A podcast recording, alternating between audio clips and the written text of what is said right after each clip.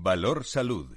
La actualidad de la salud en primer plano. Comienza un tiempo de radio y comunicación con la salud y la sanidad como protagonistas, información, hay reflexión también con nuestros contertulios preparados y dispuestos ya para ofrecer eh, reflexión con todos ustedes en directo, expertos diversos en su procedencia, pero son los mejores.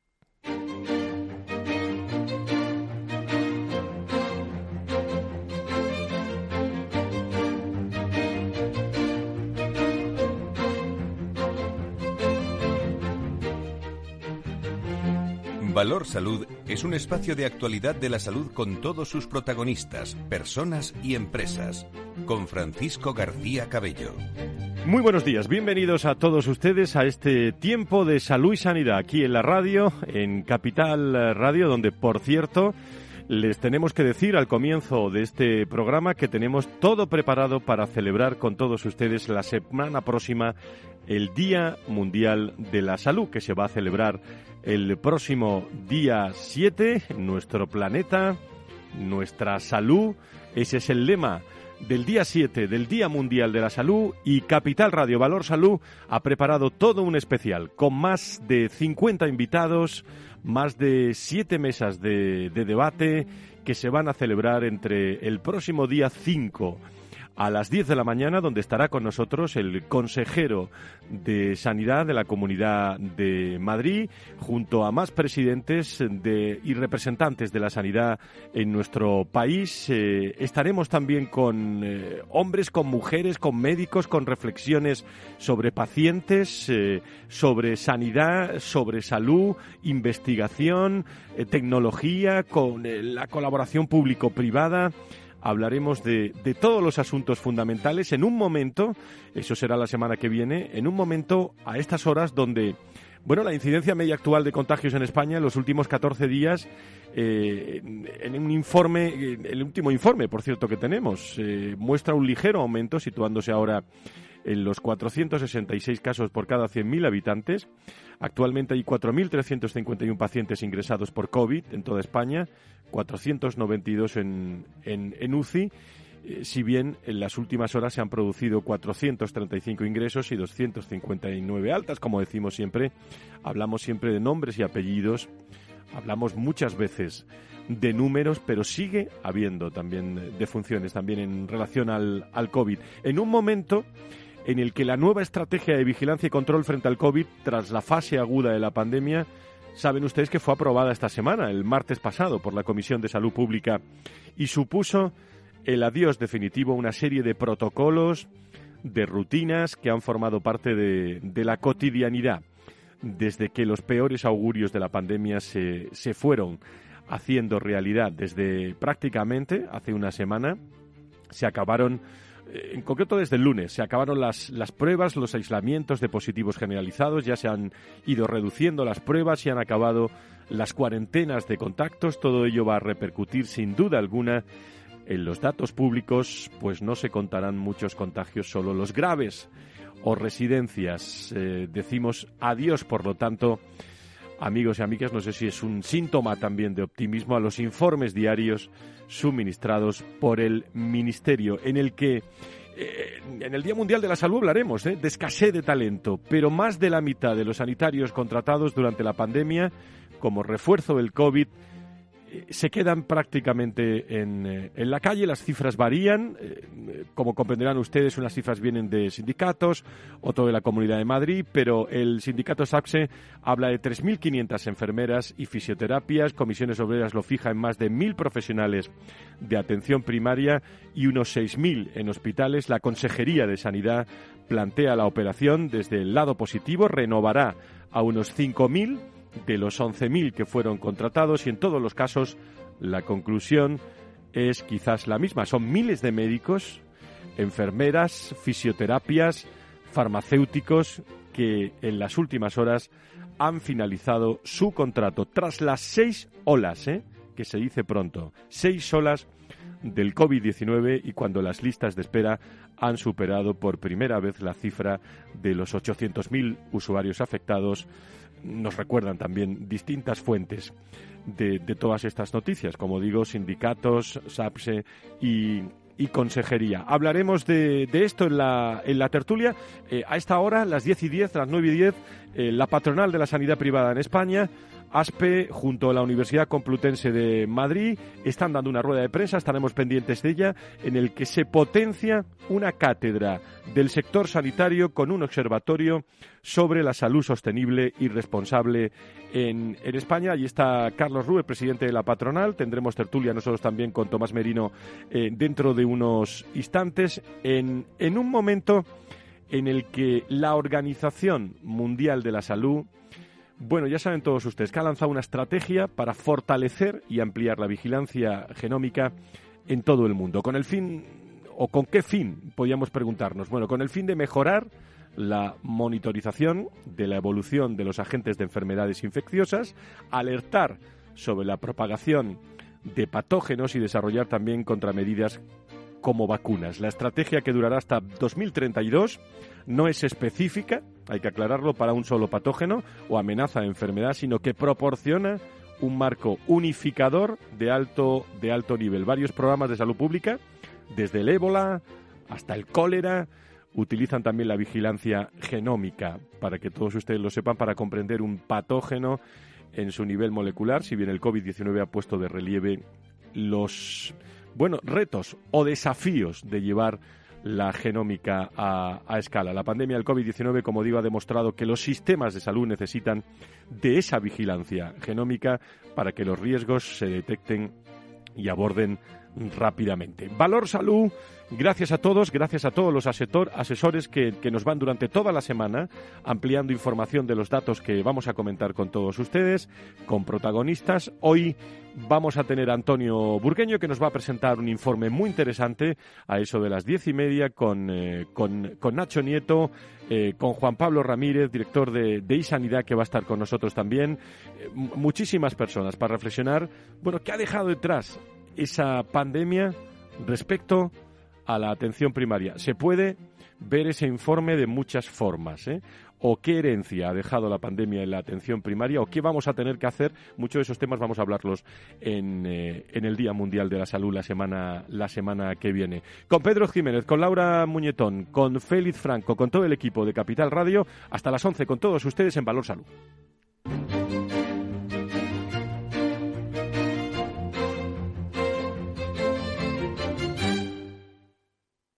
Valor Salud es un espacio de actualidad de la salud con todos sus protagonistas, personas y empresas. Con Francisco García Cabello. Las 10 y 12, las 9 y 12 en las Islas Canarias. Enseguida escuchamos la, promo del, día de Valor Salud que tenemos la semana que viene. Antes déjenme que les dé los buenos días al doctor Mugarza, al director de desarrollo de, del IRIS. Fernando Mugarza, ¿cómo estás? Muy buenos días. Muy buenos días, eh, de nuevo un placer estar con todos vosotros. Muchísimas, muchísimas gracias. Saludo también en directo a Juan Pablo Ramírez, director de, de iSanidad. Querido director, muy buenos días, bienvenido. Hola, buenos días, muchas gracias. Muchísimas gracias. Bueno, enseguida nos, nos, están esperando también en ASPE, vamos a conectar con ellos, pero ¿por dónde queréis empezar, eh, Juan Pablo, eh, mm, Fernando? Porque hay muchísimas, muchísimas noticias eh, bueno, hemos tenido la sensación en las últimas semanas que estamos hablando solo de, la guerra y que nos han dejado atrás muchos datos, pero han seguido eh, los datos del COVID funcionando. Ahora, ahora nos dan menos información desde, el Ministerio, pero no por ello no por ello vamos a dejar de, hablar del COVID-19 porque está dejando diariamente a muchas personas atrás, a muchas, a muchas familias, con esa estrategia o con esas estrategias del Gobierno, de la Organización Mundial de la Salud? ¿Por dónde queréis empezar? Bueno, pues si, si quieres empiezo yo, Juan Pablo. Adelante. lo primero, lo primero dar, porque si no se me va a olvidar, ¿no? Primero dar las dos enhorabuenas, ¿no? La primera enhorabuena es para, para Antonio Burgueño y su equipo por ese, ese informe que han realizado sobre atención primaria que vais a presentar a partir de las diez y media. O sea que eh, yo he tenido oportunidad de revisarlo y la verdad es que contiene datos muy importantes, yo creo que para la mejora del sistema y específicamente para el entorno de la atención primaria. Hacía falta, ¿verdad, Fernando? Hacía falta esos datos. hacía, muchísima falta, especialmente una vez que, con esta pandemia pues hemos visto como una situación de estrés sanitaria como la que tenemos en este, la que hemos tenido, la que bueno y la que seguimos teniendo en parte, ¿no? Bueno, pues se ha puesto a prueba, ¿no? Y ha puesto en solfa el sistema y por supuesto la atención primaria que es la puerta al sistema, ¿no? Entonces yo creo que era, es muy importante pues ver lógicamente la situación actual, las carencias, las necesidades, el diagnóstico certero para poder poner el tratamiento adecuado de cara a futuro, que es lo más importante, ¿no? Y luego, si me permites ya, la enhorabuena también a, a ti, a Capital Radio, a Valor Salud, de nuevo por esta oportunidad que, nos brindáis de celebrar ese Día Mundial de la Salud, ¿no? Repartido en esas diferentes mesas que, comentaréis y específicamente los días 5, 6 y ese resumen el día 7, que yo creo que van a tocar los temas más relevantes y más importantes, las constantes vitales en definitiva del sistema sanitario. Y ahí me callo y te dejo la pelota votando, Juan Pablo. La verdad que, tenemos eh, el Ministerio de Sanidad eh, ha, dado ya una serie de medidas. Eh, es verdad que esto probablemente sea, por cierto, me suma a las dos enhorabuenas de Fernando, eh, Fran y, Antonio, con el que ahora hablaremos. Pero, pero bueno, es verdad que, lo que nos, las medidas que, que, ha aportado el Ministerio de Sanidad, que entraron en vigor el lunes, pues sí que es verdad que van a cambiar la, la vida de los españoles. Vamos a ver hoy, porque hoy vamos a ver ya el cambio definitivo del informe. Parece ser que que vamos a ver un nuevo modelo diferente al que hemos estado siguiendo durante estos días. Parece ser que se va a centrar más en paciente vulnerable, que es una eh, reclamación ya que estaban haciendo los, los profesionales sanitarios, no tanto atender a, cuál era la incidencia general o las personas que se habían contagiado, porque realmente ya con los test en farmacia no se estaba haciendo un seguimiento certero de, de esto, pero es verdad que tenemos todavía unos datos de incidencia muy, muy altos para lo que, para lo que estábamos acostumbrados, casi 500 casos. Y, bueno, vamos a ver cómo, cómo evolucionan los hospitales, que yo creo que es lo más importante. Al fin y al cabo tenemos una ocupación de UCI de 5%, que no es, no es la más alta, pero, pero hay que tener en cuenta a estos pacientes.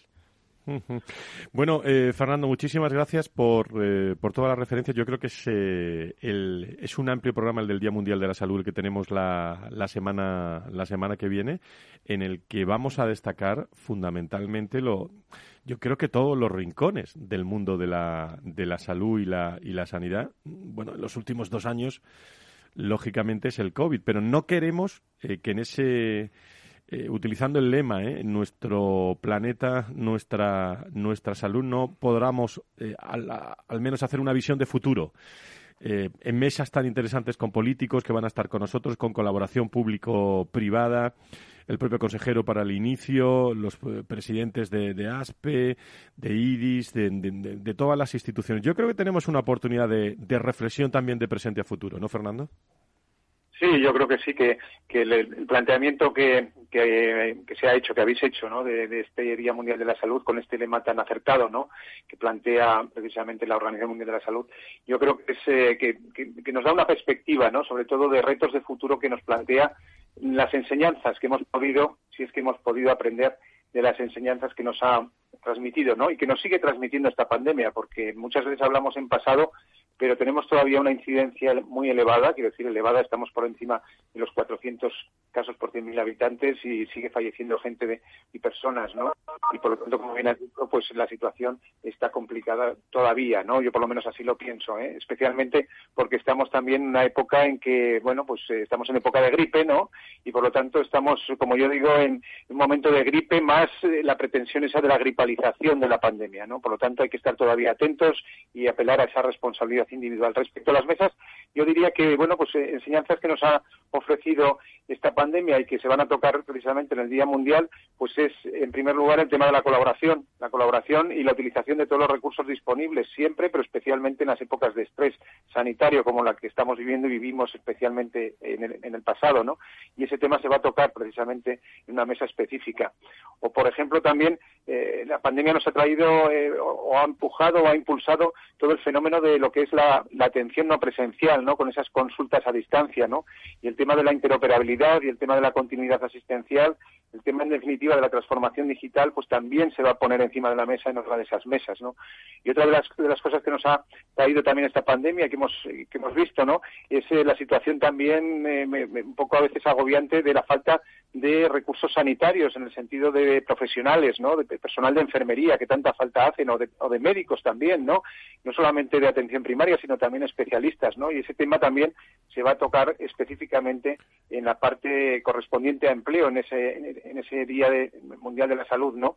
Y luego, para finalizar y por, reseñar solamente algunos de los aspectos que vamos a tocar, eh, otro tema relevante que también nos ha enseñado la pandemia, que es la importancia del sistema sociosanitario, ¿no? Y esa vinculación entre sanidad y todo el entorno precisamente de, la dependencia, ¿no? Y de ese entorno sociosanitario que eh, entronca directamente con la vulnerabilidad, con la fragilidad y que hemos visto que en las épocas más más eh, crudas de la pandemia, pues que ha afectado muy especialmente eh, a personas mayores, a personas eh, en centros residenciales y por lo tanto tenemos que aprender que son que la sanidad y el sistema sociosanitario son dos caras de la misma moneda y por lo tanto deben de ir de la mano, ¿no? Y hay que prestarle la atención debida. Bueno, en fin, no me quiero enrollar porque porque tenemos mucho mucho tema que tratar precisamente en esos días y la verdad es que yo creo que para los oyentes y para todos va a ser pues yo creo que un punto de encuentro, ¿no? Un punto de encuentro donde analizar todos estos temas y muchos más. Uno de los temas Fernando Juan Pablo, que vamos a tocar es actualidad en las últimas horas, que es eh, la escasez de talento. Bueno, la escasez de talento es actualidad eh, permanentemente en el sector eh, en el sector sanitario, pero ahí están los datos, ¿no? De bueno, hay muchas versiones, ¿no? pero en definitiva, de los 11.000 que fueron contratados para todo el COVID, pues prácticamente la comunidad va a renovar 5.000 pero se quedan fuera. Muchos, eh, yo cuando veo los testimonios, las, eh, las reflexiones, las caras de personas que con sus problemas también familiares, sus problemas de entorno, de salario, de, todo, que han, que han defendido su vocación, su presencia en los hospitales, su jornada y su retribución, eh, también cuando relaciono todo eso, ¿qué mérito tienen estos, estos médicos que hoy ya no están trabajando? Sí, carece un poco de sentido. Es verdad que nos, nos centramos a veces nos centramos a veces en, la Comunidad de Madrid, pero es algo que está pasando en todas las comunidades autónomas estamos perdiendo, estamos perdiendo un gran número de profesionales sanitarios en un momento además en el que estamos hablando de, de reflexión y, de saber, eh, necesitamos saber los recursos que necesitamos, necesitamos reordenarlos y estamos echando fuera del sistema eh, a muchos profesionales. El problema de esto es que igual no tenemos una segunda oportunidad de contratarlos porque vemos cada vez que, que Reino Unido, que Francia, que Alemania eh, incluso Estados Unidos y otros países, incluso de, Oriente Medio, valoran muy bien al profesional sanitario español, tanto al médico como al enfermero, y cada vez se van más. Tenemos que estar bastante pendientes de esto porque quizás estamos perdiendo una oportunidad de futuro. Estamos viendo ahora que hemos visto durante la pandemia que, se han pedido la, la homologación de títulos de, de médicos extracomunitarios. Eh, quizás si se hubiera atendido bien a todos aquellos profesionales sanitarios, se le hubiera dado una oportunidad desde el principio,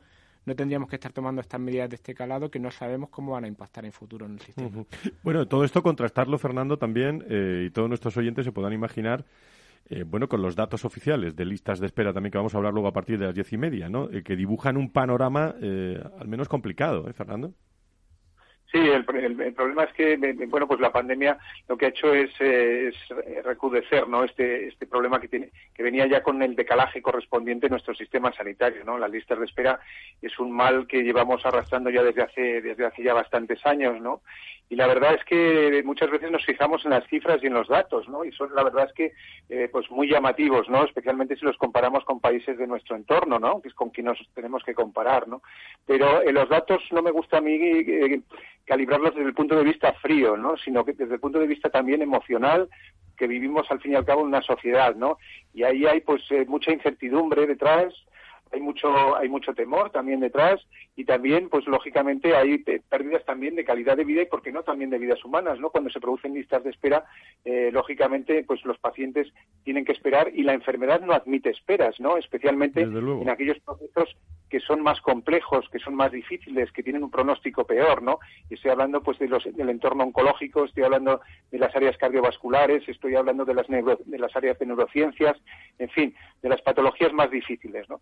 Por lo tanto, yo lo que apelaría desde estos micrófonos es a que definitivamente se ponga solución a este, a este grave problema que llevamos arrastrando ya desde, hace tiempo, ¿no? Porque, como bien digo, la pandemia pues ha agudizado el problema y que de una vez por todas pues tengamos una estrategia detrás de este abordaje de las listas de espera, una estrategia que sea conjunta de la titularidad pública y de la titularidad privada y que en definitiva vuelvo otra vez al mismo mensaje que venimos repitiendo desde hace tiempo, que se, que se tengan en cuenta todos los recursos disponibles del sistema en beneficio en definitiva del paciente porque eh, ese es el objetivo fundamental, ¿no? Y en ese sentido, tanto el acceso como la equidad en el acceso, por ejemplo, a medicamentos y tecnologías, pues son problemas que tenemos que, atajar lo antes posible. me van a permitir que de paso también a esta tertulia Patricia Alonso, Borcal de Sedisa, que acaban de presentar un informe, Anfos, no sé si eh, nos puede ampliar información eh, en esa hoja de ruta donde la atención primaria también juega un papel importante hacia el 2025. Eh, mm, Patricia, bienvenida. Muy buenos días. Hola, buenos días. Muchas gracias. Muchísimas gracias. Cuéntanos, Anfos, ese informe que, se presentó esta semana en, en Sedisa. Bueno, pues un ANFOS en, en, realidad es un informe que más que un informe es un llamamiento a la acción. Yo creo que hemos conseguido recoger toda la información referida a cuáles son los problemas y fundamentalmente cuál debería ser la estrategia para abordar los problemas identificados, además, yo creo que de la manera más óptima, porque es un informe que nace desde la propia sociedad y, es, y no solo desde la propia sociedad eh, como consecuencia del cambio que estamos viviendo, sino que además nace eh, de forma verbalizada a través de todos los integrantes de, este, de esta sociedad, tanto profesionales, profesionales en términos de gestores, profesionales asistenciales y la parte más importante que muchas veces se olvida, que son los ciudadanos y o pacientes, porque además eh, tenemos que hablar del término ciudadano, todos somos susceptibles de entrar en, la rueda de la asistencia eh, sanitaria.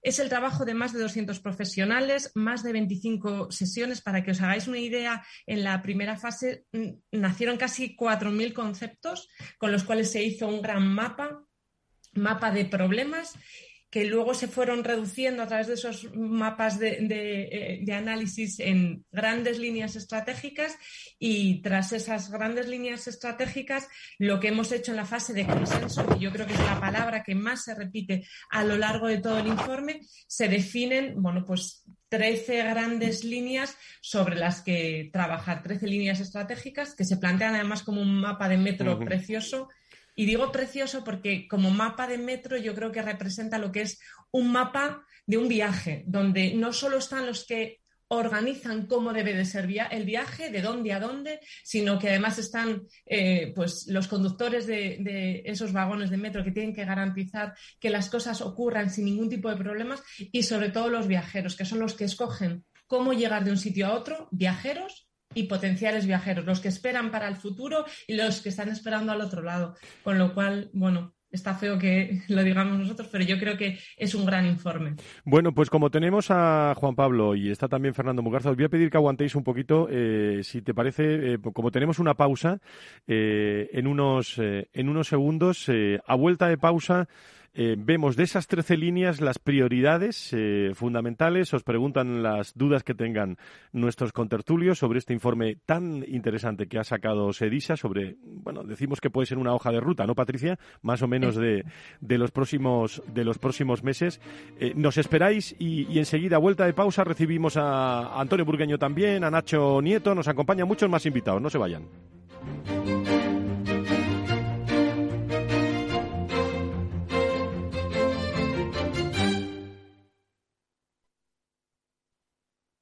Frente a los impagos, vitamina D, la fórmula de información empresarial exclusiva de Informa para minimizar los riesgos y facilitar la toma de decisiones. Descubre Data Powered by Informa, la solución perfecta para tu negocio. Consulta al especialista en Informa.es. Capital Radio.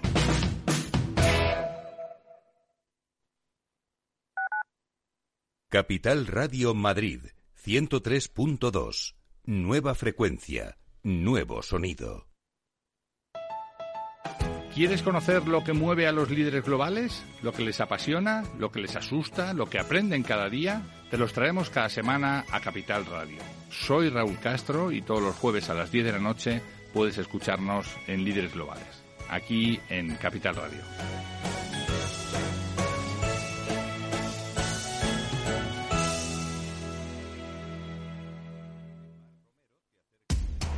Información, análisis, previsiones, recomendaciones, todo lo que necesitas saber para tomar tus decisiones de inversión en Mercado Abierto, de 4 a 7 de la tarde con Rocío Arbiza, Capital Radio.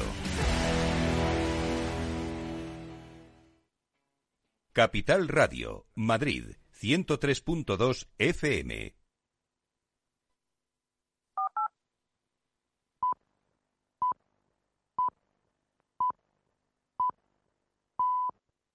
Más es contar con la calidad y garantía que da un banco especializado en servicios de ahorro e inversión. Mucho más es además poder domiciliar tu nómina y tus pagos, disponer de tarjeta en tu cartera o en tu móvil y realizar cómodamente transferencias nacionales e internacionales. Todo desde la misma cuenta. En Renta 4 Banco queremos ofrecerte mucho más. Por eso evolucionamos, para que no tengas que elegir. Más especialista, más para todos. Renta 4 Banco. ¿Quieres más?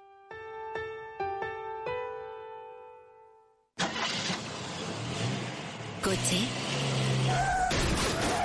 Golpe. Todo arreglado. Es muy simple asegurarse con el Betia. Simple, claro, el Betia. Capital Radio.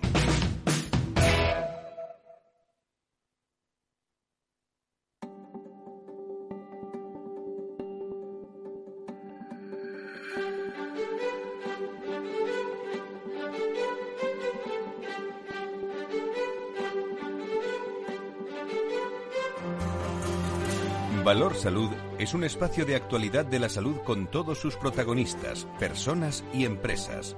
Con Francisco García Cabello. Las diez y media, las nueve y media en las Islas Canarias, actualidad de la salud y la sanidad, aquí en directo, en Capital Radio, los viernes a las diez.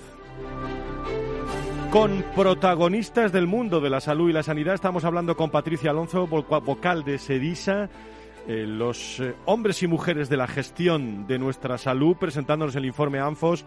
También está con nosotros Juan Pablo Ramírez, director de iSanidad, Fernando Mugarza, director de desarrollo del IDIS. Déjeme que le dé los buenos días a Antonio Burgueño, eh, el responsable del proyecto que vamos a hablar ahora, del informe y del proyecto Venturi. Querido Antonio, ¿cómo estás? Muy buenos días, bienvenido. Buenos días a todos. Eh, Patricia, buenos días también a ti y a todos, Juan Pablo y, todos los que estés por ahí. Muchísimas, muchísimas gracias. Bueno, eh, ahora hablamos detalladamente de, tu informe. Ya, te has llevado la enhorabuena de Mugarza, ¿eh? eh con ese informe, que, lo, que lo sepas, que eso es mucha garantía, ¿eh? Eso es mucha garantía ya. Pero enseguida hablamos de, de esa atención, de esa atención primaria en un momento Aquí lo hemos hablado muchas veces en el programa, en el que la atención primaria, recuerdo, ¿eh? atendió a 122 millones de consultas de enfermos COVID durante 19 eh, durante el año 20 en el conjunto nacional y según pone de relevancia el nuevo avance del proyecto Venturi, la pandemia ha generado una coyuntura compleja de atención primaria por el incremento de demanda que ha supuesto solo en, el 2020, que generó casi 122 millones de consultas por patologías COVID. Eh, por eso decía que cuanto menos médicos tengamos, esto va a ser más complicado. Esa relación es, muy interesante. Pero vuelvo a, enseguida estoy con Antonio. Patricia, eh, Patricia Alonso, vocal de SEDISA, eh, de, todas las líneas trabajadas, ¿dónde estaría la prioridad de, de esta hoja de ruta o de este informe que habéis elaborado desde SEDISA?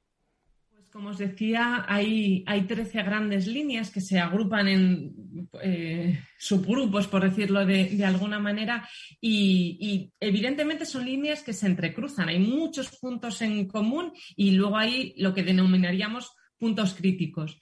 Eh, probablemente los puntos más críticos en los que más confluyen eh, las líneas sean, por una parte, la medición de resultados en salud cuando hablamos de medición de resultados en salud, hablamos no solo del impacto que debe de tener sobre la organización de la asistencia, sino que estamos hablando del impacto que puede tener también sobre la financiación, sobre la relación eh, con los profesionales, sobre nuevos modelos de formación. En ese sentido, la formación y la profesionalización de la gestión que van de la mano es otra de las grandes líneas que nosotros eh, que se plantean a lo largo del, informe junto con la transversalización de, la atención. Debemos de dejar de entender las especialidades profesionales como la base de la eh, organización. No, deben de organizar la, atención. En realidad, las especialidades profesionales son la base de la organización del conocimiento. Tenemos que cambiar el modelo. Debemos ir hacia una organización mucho más transversal, donde evidentemente el, gap entre, atención primaria y atención hospitalaria eh, se difumina completamente. El paciente no tiene esa eh, necesidad de saber si está en un sitio o en otro. Tiene un problema y debe de estar atendido dónde y por quién mejor le puede atender ese problema, independientemente de la organización estructural que nosotros tengamos como sistema. ¿Alguna pregunta para Patricia? Eh, eh, Juan Pablo o Fernando o, quien queráis. Eh, ¿Qué tal, Patricia? la verdad es que estuve siguiendo el otro día allí en la sede de Sedisa el informe y yo la verdad que luego me hacía también la, la pregunta. como hablábamos antes, hay un periodo de reflexión ahora mismo en la sanidad, y, pero, pero ya viene de antes de la pandemia. La industria farmacéutica, las sociedades científicas, estáis poniendo el foco sobre, sobre los graves problemas que, que tiene el sistema sanitario, ¿cuáles, cuáles son los límites o qué obstáculos hay para que realmente, si, si las limitaciones están señaladas, están identificadas, ¿por qué no se, por qué no hay, cuáles son los frenos que impiden que se solucionen? Pues eh, en realidad los frenos son los mismos que nos encontraríamos casi que para modificar cualquier otro sistema. Y hablo de un paralelismo fácil de entender, que es, por ejemplo, el sistema educativo. En realidad, cuando tú te planteas hacer una modificación de tal calado, una transformación del sistema de salud, nos encontramos con, con tres grandes retos. Para empezar, hay que asumir que los cambios tienen que ser pequeños. Tienen que ser pequeños, eso sí, sucesivos e incrementales. No podemos renunciar al hecho de que esto tiene que ser un, gran viaje. Por otra parte, necesitamos planificar los cambios a medio plazo. Y esa es una limitación importante porque sabemos que con la influencia que tiene cualquier transformación del sistema eh, por el ámbito político, evidentemente eh, la política nos condiciona que esa ambición de planificación a largo a medio plazo esté condicionada a bueno, periodos entre pre y post electorales, desgraciadamente necesitaríamos eh, bueno, pues desvincular mucho más eh, la planificación de los periodos puramente políticos. y por último, el hecho de que no cabe ningún cambio si no va de la mano del cambio en la normativa amén de la cultura de las organizaciones que, al final, eh, pues ya lo sabemos que la estrategia se la come la cultura eh, si no somos conscientes del impacto que ello tiene. Y por eso precisamente los cambios tienen que ser sucesivos e incrementales y no tienen que ir al mismo ritmo en todas las instituciones ni en todas las comunidades. Entonces yo creo que esos son los tres eh, pilares más importantes a la hora de afrontar, amén de eh, el tema puramente financiero. Evidentemente, en el informe sale también la necesidad de aumentar la financiación del sistema sanitario. Eh, por lo menos acercarnos a la media de los países de nuestro entorno. Sí, y sobre todo, eh, Patricia y, todos, y con esto te, vamos a liberar ya, que, bueno, que esto no se hace en dos días, ¿eh? porque venimos hablando de colaboración público-privada, por ejemplo, en los últimos siete, ocho años, y hay un asunto evidente que es la política, ¿no? Porque los ministros de sanidad se van, se van cambiando con eh, con, cierta, con cierta frecuencia, por lo tanto las políticas, las estrategias, los presupuestos, pues van variando y eso hay que tenerlo hay que tenerlo presente. Patricia Alonso, vocal de SEDIS, ¿algo más que añadir de este, de este informe interesantísimo? Nada, agradeceros la, la, oportunidad de compartirlo con todos vuestros oyentes. Pues muchísimas gracias y tendremos la ocasión la semana que viene en el Día Mundial de la, de la Salud a ver si podemos charlar más sobre, sobre, este, sobre este informe. Gracias por estar con nosotros. Eh, a todos los hombres y mujeres de, de SEDISA. Por cierto, quiero recordar ese Día Mundial de la Salud. La salud nos ha marcado para siempre. El 5 de abril, Capital Radio ofrecerá una programación especial con motivo del Día Mundial de la Salud. Más de siete horas de radio en directo con los testimonios y el análisis de todos los protagonistas de la salud y la sanidad de nuestro país. Personas, empresas e instituciones. Especial Día de la Salud el 5 de abril en Capital Radio con Francisco García Cabello. Bueno, Fernando, eh, no sé si sigues ahí con, eh, con nosotros. Eh, Fernando Mugarza, ¿algo más que añadir en esta, en esta tertulia? Yo creo que, que nos esperan semanas y días muy interesantes. ¿eh? Sí, así es. bueno, simplemente eh, antes de antes de marchar, porque os tengo que dejar ya, eh, dar la enhorabuena también a Sevilla por este por este eh, informe tan oportuno y tan adecuado, ¿no?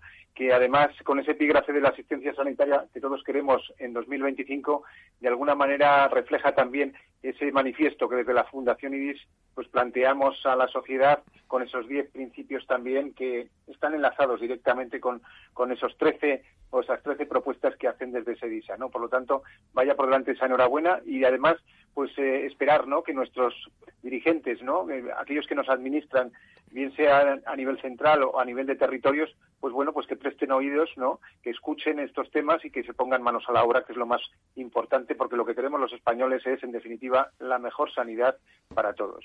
Querido Fernando, muchísimas gracias. ¿eh? Como director de desarrollo eh, de IDIS, eh, gracias por estar con nosotros y nos vemos intensamente la semana que viene. Así es, así es, Fran.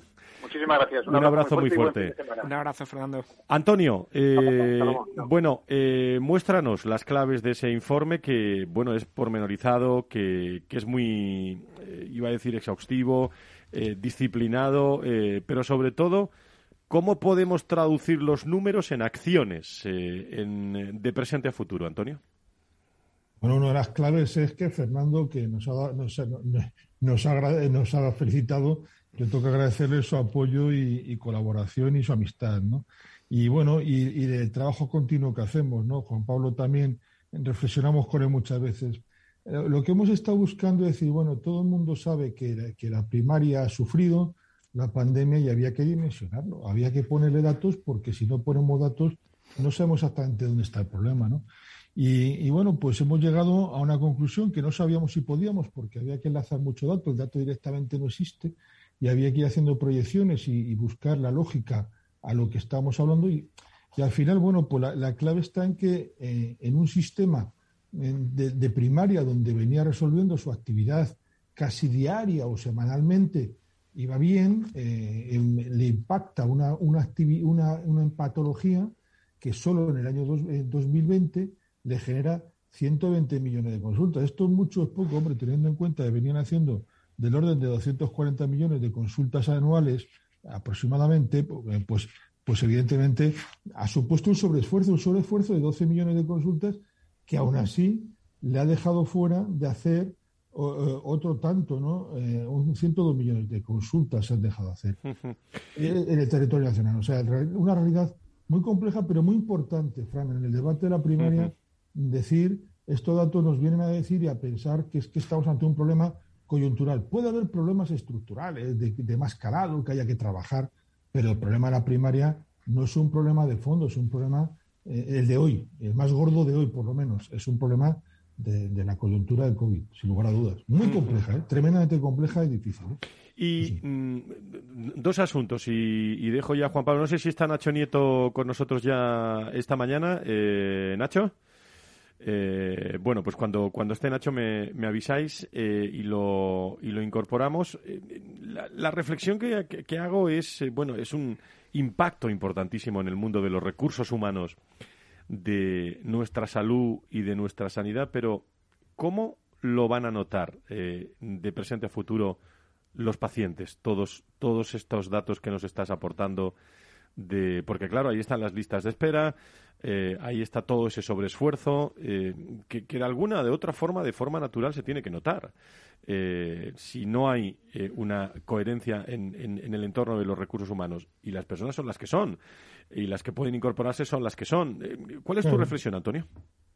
Pues se va a notar, se tiene que estar notando ya personas que llegan con más gravedad, personas que tienen una molestia que no acaba de resolverse y toda la labor de prevención de, y de gestión de, de, patologías que ya existían y la prevención se resiente. Cuando se resiente la prevención aumenta la, aumenta la enfermedad. Si aumenta la enfermedad, aumenta la presión asistencia de los siguientes niveles.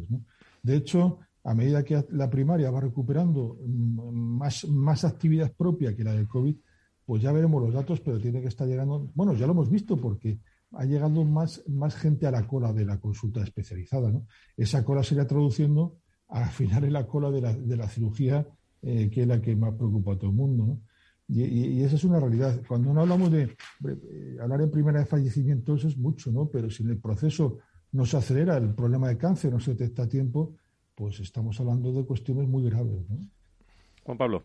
Sí, la, verdad que creo que también que el informe llega en un momento en un momento clave porque en primer lugar hace poco la directora general de Salud Pública Pilar Aparicio vino a decir que, uno de los grandes problemas del sistema sanitario hoy era la, atención primaria y que no tenía claro qué herramientas eran las adecuadas para, para ponerle solución a este problema. También nos encontramos hoy 1 de abril estaba previsto que antes de finales de marzo eh, el Ministerio de Sanidad y Comunidades Autónomas se pusieran de acuerdo para, para bueno, eh, decidir qué, dotación presupuestaria, qué financiación necesita la atención primaria para implementar todo este tipo de medidas que, que se vienen señalando ya desde las sociedades científicas, que incluso ha habido interterritoriales específicos sobre el tema.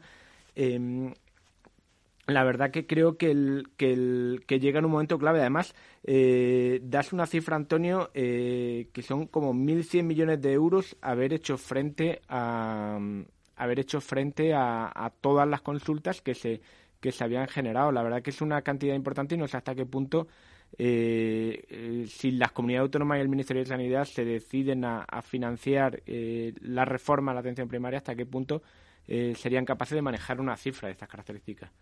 1.100 bien traídos, además son, porque habría que incorporar de Londres de 21.500 profesionales eh, entre médicos y enfermeras. Estamos hablando de pasar de los 77.000 anuales en términos redondos a unos 100.000. Eh, es inviable, primero no los tienes, a ver dónde los encuentras. Y, segundo, pues hablamos de 2020. En el 2021 no tenemos datos, pero todos sabemos que a la primaria no tiene actividad normal. Recordemos esas, esas semanas largas semanas donde está bloqueada porque están dando bajas, no había forma, bloqueo. Es decir, no se ha normalizado, tendría que haberse normalizado y llegar hasta 400 y pico mil millones de consultas eh, en el 2021 para normalizar la situación, la situación del 2019.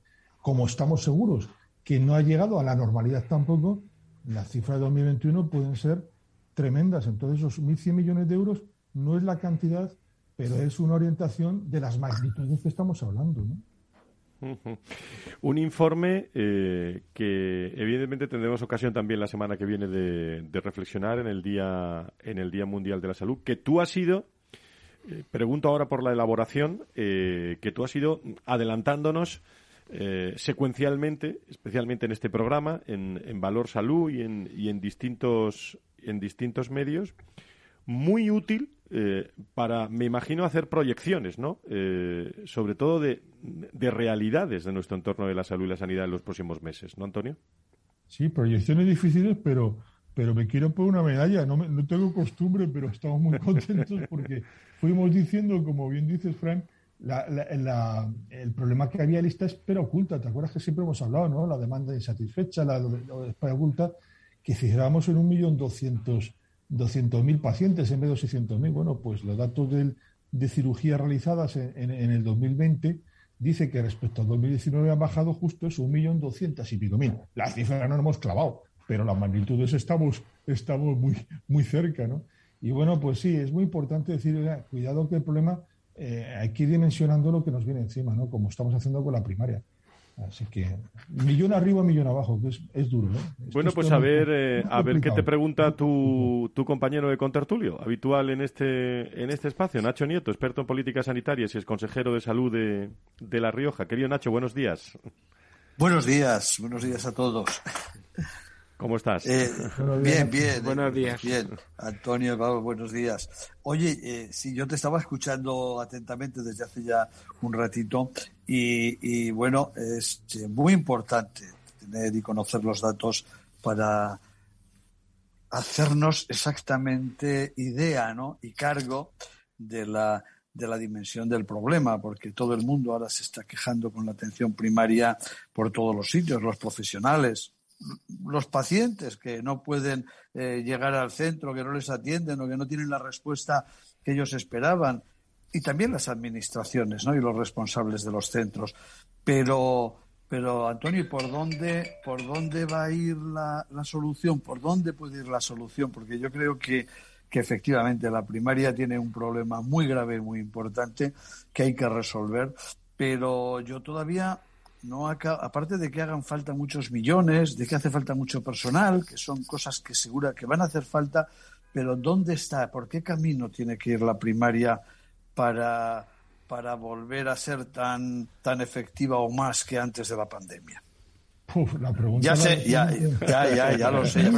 Es muy, buena, porque, porque, Y eso que sois pareja de contertulios. ¿eh? No, no, no, pero lo lanza muy bien, lo lanza muy bien porque evidentemente, ¿y qué hacemos? Es que no es fácil porque evidentemente dice, no, es que falta 20.000, ¿dónde los ponemos? ¿Dónde los ponemos a trabajar? ¿Y dónde están esos 20.000 profesionales?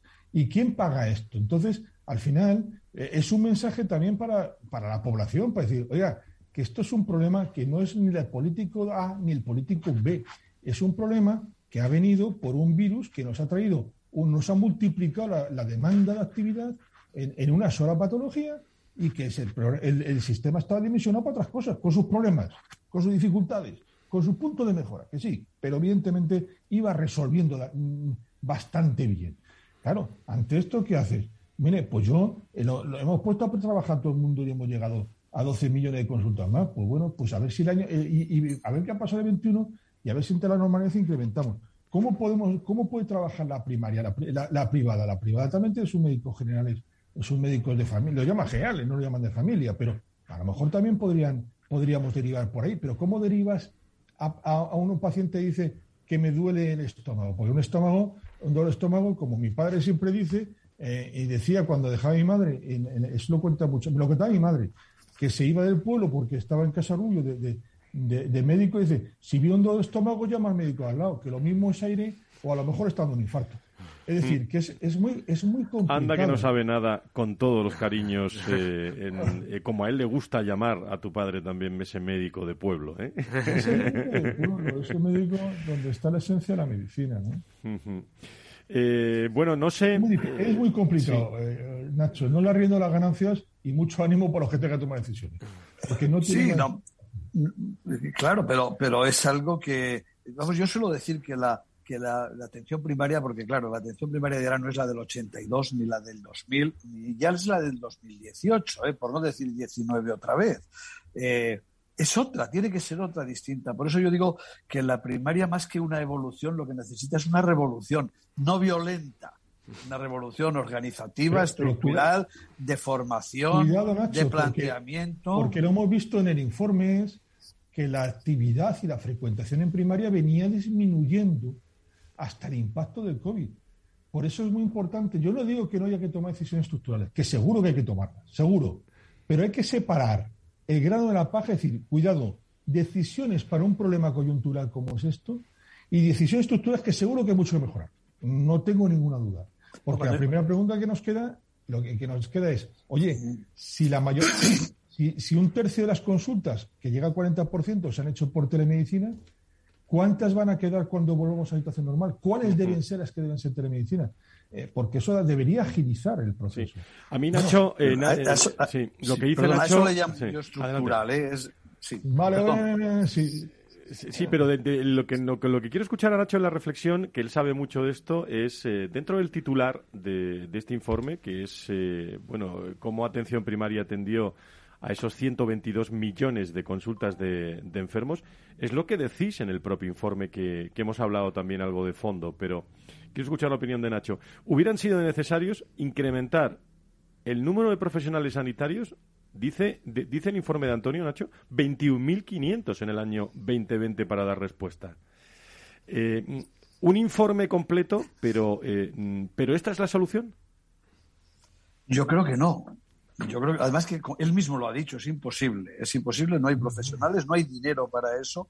Eh, y la, y la, la atención primaria yo creo que es que tiene que resituarse, o sea, tiene una labor muy importante que hacer, eh, es una labor que tiene que evolucionar y con unos medios, no sé si son consultas telefónicas, si son videoconsultas, si es analizar más la historia del paciente y darle los resultados, no, es decir, todo no se arregla con más consultas y yendo más a los centros de salud, y lo hemos dicho más de una vez. Así no se arregla ni el problema ni va a mejorar la salud de los españoles. Pues yo el otro día oía una cosa que, me, la, he, oído muchas veces a lo largo de mi vida, pero que sigamos planteando eso como una cuestión esencial. Para eso hay otros profesionales y hay otros, eh, eh, otros circuitos. ¿no? Eh, no, no puede ser que que el médico, eh, un médico de familia, una enfermera en un centro de salud tenga que estar atendiendo a una persona porque es el único sitio donde le escuchan, no se lo puede contar sus cosas, no ya sus enfermedades, sus cosas y sus problemas. No se los puede contar a la familia, no se los puede contar a los vecinos y se va a contárselo al médico y a la enfermera que le atienden, porque son parte también de, de su salud. Y claro, ese no puede ser el futuro de la medicina de atención primaria. Digo yo, ¿eh? a lo mejor me estoy equivocando. Juan Pablo. Yo creo que hace, que hace falta una, una labor de, priorización también. Eh, no, puede ser que el criterio sea probablemente eh, hay que tener, hay que dar cita en las, en las primeras 24 horas en atención primaria. Quizás hay, hay que replantear un poco y, y ver qué necesita el paciente y qué profesional debería atenderle en ese caso. Quizá muchas veces también pecamos de, de, una vez que pide cita al paciente, eh, directamente lo mandamos al médico de familia. Es probablemente el, problema que tenga igual lo puede solucionar una, una enfermera. Son cuestiones que también hay o, que... O un trabajador social. O un trabajador social. O trabajadora social. Sí, o un psicólogo. Hay, muchas cuestiones que creo que el sistema tiene que empezar a, a, priorizar. El, el, hace poco en una entrevista también que le hacíamos a la gerente de atención primaria de la Comunidad de Madrid, decían que estaban los centros de salud elaborando mapas asistenciales para, para saber un poco la incidencia de las patologías que tenían en cada, en cada área de salud y así poder hacer frente. Quizá uno de los temas que también hay que plantearse es reorganización de, de recursos y, y, plantear a dónde, dónde tienen que estar destinados los profesionales y, y, y dónde hacen falta también. O sea, son, son cuestiones que se deben, que se deben analizar y que, y que quizás no se están analizando. No, eh, siempre oímos, hacen falta tantos profesionales, sí, pero ¿dónde y por qué y para qué? Eh, eh, hay que hacerse esas preguntas después de, de, hablar del número de profesionales. Es que, Juan Pablo, yo creo que una cuestión tremendamente importante en este momento es para, para resolver, estamos la atención primaria que creo que necesita necesita soluciones a muchas cosas, es plantearse de verdad cuáles pueden ser esas soluciones que se quieren solucionar. Es decir, hay que planteárselo en serio todos los, eh, todos los, los afectados por, por el problema, las organizaciones, los profesionales, hasta los pacientes, que son los que menos culpa tienen. ¿eh? No, no, vayamos al final a echarle la culpa al paciente. Yo no estoy tratando de hacerlo porque va al centro de salud, va donde, donde cree que le pueden resolver su problema. Eso está claro. Pero para, para eso hace falta de verdad afrontarlo y darnos cuenta de que es que hay que cambiar cosas que manteniendo todo como está, esto no se soluciona poniendo más médicos, más enfermeras, más profesionales a hacer lo mismo, la primaria no se va a resolver. Bueno, pues eh, eh, mañana de informes eh, de Sedisa de Antonio Burgueño, que serán argumentos, sin duda alguna, lo que va a ocurrir la semana que viene aquí en Valor Salud. Día Mundial de la Salud en Capital Radio. Desde el 5 de abril y a lo largo de toda la semana ofreceremos más de 7 horas de radio en directo con numerosos expertos y un amplio equipo de profesionales en las distintas disciplinas de nuestra sanidad, con atención especial a la pospandemia. Especial Día Mundial de la Salud con Francisco García Cabello.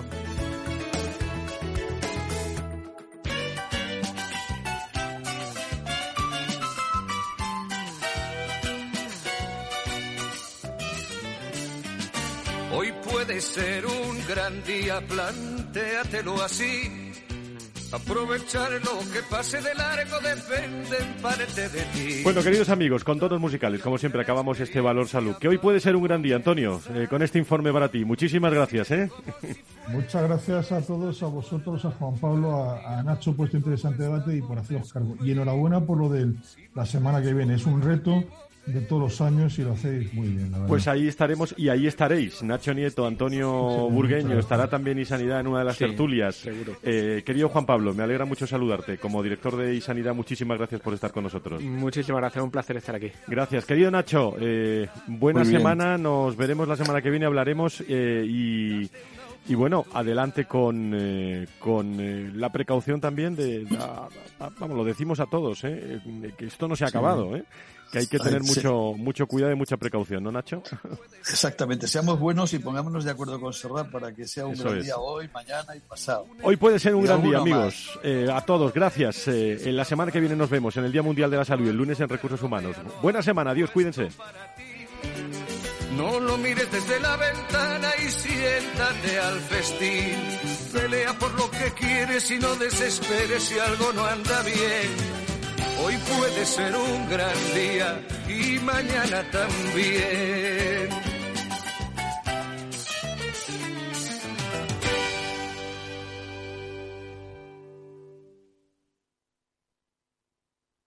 Vuelve la quincena del aire acondicionado del corte inglés. Hasta el 6 de abril aprovecha el 20% en los equipos Midea, con modo económico para conseguir el máximo ahorro energético. Además, el 10% en la instalación básica y te lo dejan montado en 48 horas. No esperes y adelántate al calorazo del verano con el 20% en la quincena del aire acondicionado del corte inglés. Consulta condiciones en nuestros centros, también en web y app.